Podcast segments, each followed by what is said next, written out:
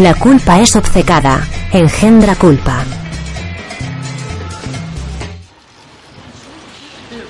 Marcos, tu nuevo libro, Mudar de piel, se compone de nueve cuentos que estaban en un cajón esperando que los sacaras de ahí o los has escrito en los últimos tiempos con una idea más o menos clara, ¿no? que tuviera una cierta unidad temática. Los he escrito en un tiempo más o menos prolongado. Lo empecé, creo que el primer cuento es de 2012 y el último de 2017. Pero han sido planificados como unidad. De hecho, una de las cosas que sabía desde el principio es que tenían que ser nueve cuentos, por los nueve cuentos de Salinger. Y luego un poco todos los libros nacen del libro anterior. Mi libro anterior, que había sido de cuentos también, eran cuatro cuentos sobre. en los que me había marcado como reto que los escenarios fueran muy dispersos, que no hubiese, digamos, muy claramente una idea en común entre ellos.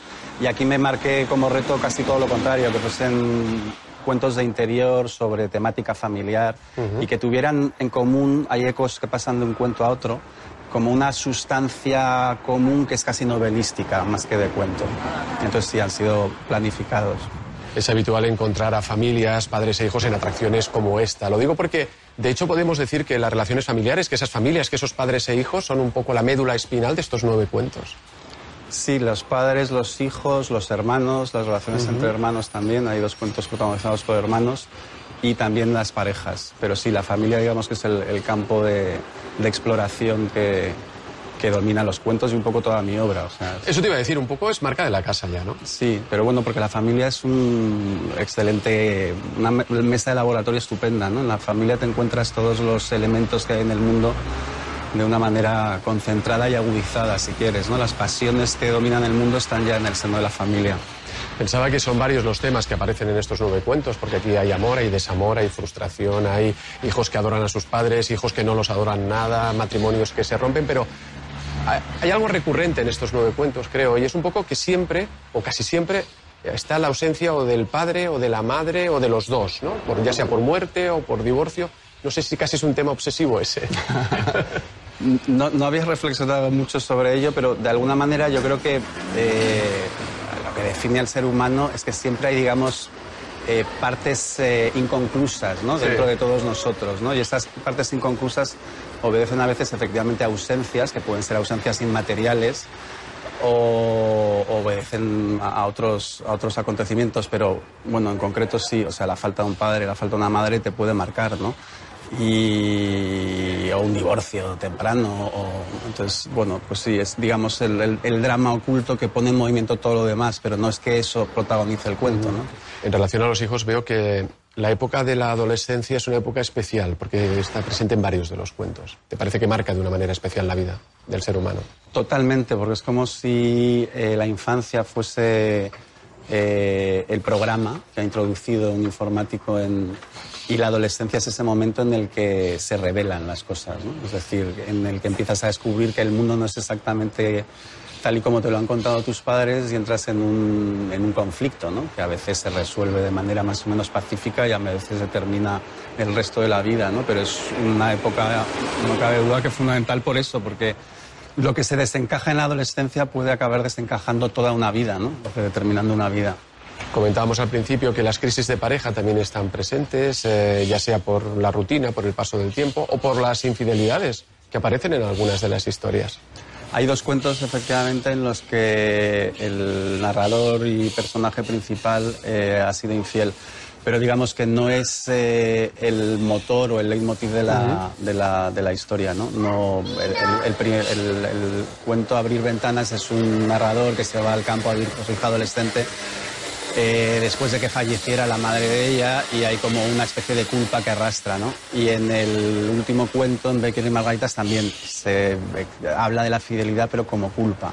Porque la culpa es uno de los grandes eh, temas que hay en el libro. No la infidelidad en sí, sino la culpa que está más o menos presente en, en todo el libro, ¿no? Hay una cita de Max Frisch que me gusta mucho, que es algo así como eh, nuestra culpa hace un gran bien porque justifica muchas cosas en la vida de los otros.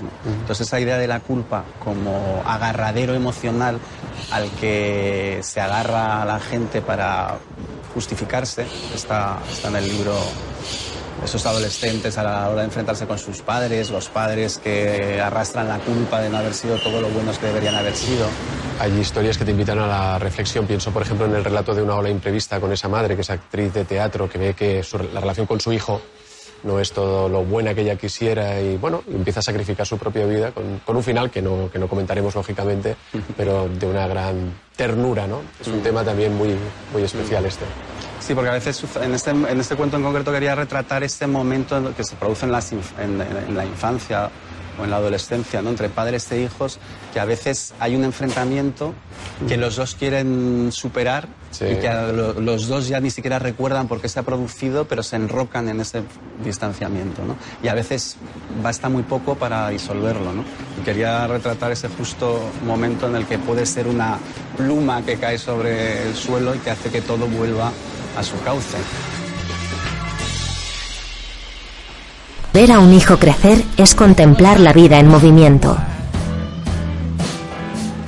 Hay historias muy realistas que ayudan yo creo que a desmontar tópicos. Pienso por ejemplo en el cuento que da título al libro, Mudar de piel, donde hay el padre ausente que manda postales a los hijos para decirles dónde están. Y un poco ahí se plantea el hecho de, que no siempre estamos profundamente enamorados de nuestros padres, de que las cosas son a veces de otra manera.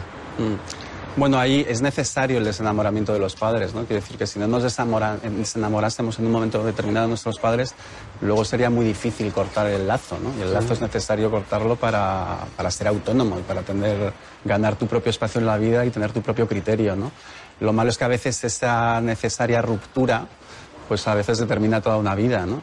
Por ejemplo, en Baker y Margaritas tú hablas de ahí de un tema que además últimamente se ha escrito bastante sobre el que es el tema de que parece que los padres estamos obligados a querer a nuestros hijos, ¿no? Que no podemos encontrar gente que diga, mire, pues yo tengo mis dudas, ¿no? Y aquí la madre tiene sus dudas con respecto a su hija. Hay una madre que tiene sus dudas porque tiene la conciencia de que lo ha hecho mal y también porque lo que es su hija no le gusta nada, ¿no? Entonces hay una lejanía demasiado demasiado evidente y entonces para ella misma como madre, porque los padres a veces también necesitan emanciparse de los hijos. Los hijos tienen que emanciparse de los padres, pero los padres también de los hijos. Y a veces esos padres que viven demasiado, cuando las cosas han salido mal o cuando han salido bien, pues eh, tampoco, o sea, les hace un, poco un flaco favor a su propia vida, ¿no? Entonces esa es una madre que se da cuenta de que lo que es es, no se puede ya cambiar el destino de su hija, no es como le gustaría que fuera, pero tiene ella misma como mujer que vivir independientemente de su hija, ¿no? Craso error pensar que es más eh, fácil escribir un cuento que una novela. Yo siempre he pensado que, no es un tema de número de páginas, que lo que uno se juega y se arriesga en un cuento, en una novela lo puedes camuflar más. No sé cómo lo ves tú. No, es cierto, hombre, son esfuerzos diferentes, ¿no? La, novela es un esfuerzo más sostenido y que precisamente por ser sostenido te puede permitir que te despistes por el camino en alguna ocasión. Todos hemos leído grandísimas novelas que de pronto tienen 30 páginas o 40 que, que no le añaden nada y que más bien sobran, ¿no? En un cuento no te puedes permitir que haya un párrafo que sobra, ¿no? Y al mismo tiempo el escribir un libro de cuentos de seguido como este, pues te está todo el rato eh, sometiendo al esfuerzo de entrar y salir, de entrar y salir, de entrar y salir. Y en ese sentido es un poco extenuante. Y con... de, todas, de todas formas, en el libro es un libro de narraciones, de relatos, pero hay algunos de los cuentos que yo más que cuentos eh, los considero casi como novelas bonsai. O sea, se escapan al, al género y tienen como esa eh, ambición de amplitud que tiene la novela. ¿no? El es que eso te iba a preguntar. Yo no sé si con alguno de esos cuentos no has tenido la tentación de decir oye, a lo mejor me da para, para quizás no una novela larga, pero una novela, por ejemplo, ¿no? No lo sé. Sí, no, tanto como la tentación, no. Porque yo creo que, que la escritura está también en saber hacer y en saber contenerte, ¿no? Entonces yo creo que se agotaban en sí mismos, pero sí he sido muy consciente de que me estaba saliendo de los cauces canónicos del cuento, ¿no? De hecho, supongo que habrá muchos rigoristas del cuento que consideren que eh, bastantes piezas de este libro pues no son cuentos canónicos y les doy la razón cuando tienes una historia en la cabeza, ¿sabes rápido si, irá para cuento o si irá para novela? ¿Lo ves enseguida? No, que va, a mí las historias me cuestan sudor y lágrimas.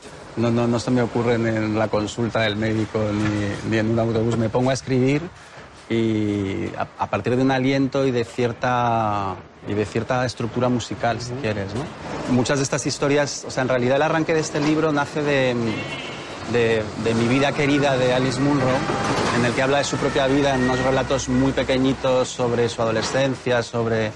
Y entonces me recuerdo leyendo y, pensando, bueno, esto podría hacer a la manera de Alice Munro cuentos de ficción, es decir, no usar mi vida, pero hacer esas pequeñas estampas pues, de, una escena en la vida de un adolescente, de una escena de, la vida entre dos hermanos.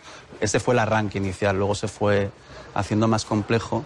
Busqué lo de que fueran nueve cuentos y una estructura muy marcada de extensiones. Yo no quiero acabar esta entrevista eh, sin ponerte en un compromiso y ya sé que a los padres no se les pregunta qué hijo quieren más, pero hombre, algún cuento que te llegue de, una manera especial de estos nueve que hemos leído, ¿con cuál te quedarías? Me es muy difícil, te lo prometo. ¿eh? Lo sé, lo sé. Eh, Por eso te decía que te iba a poner en un compromiso.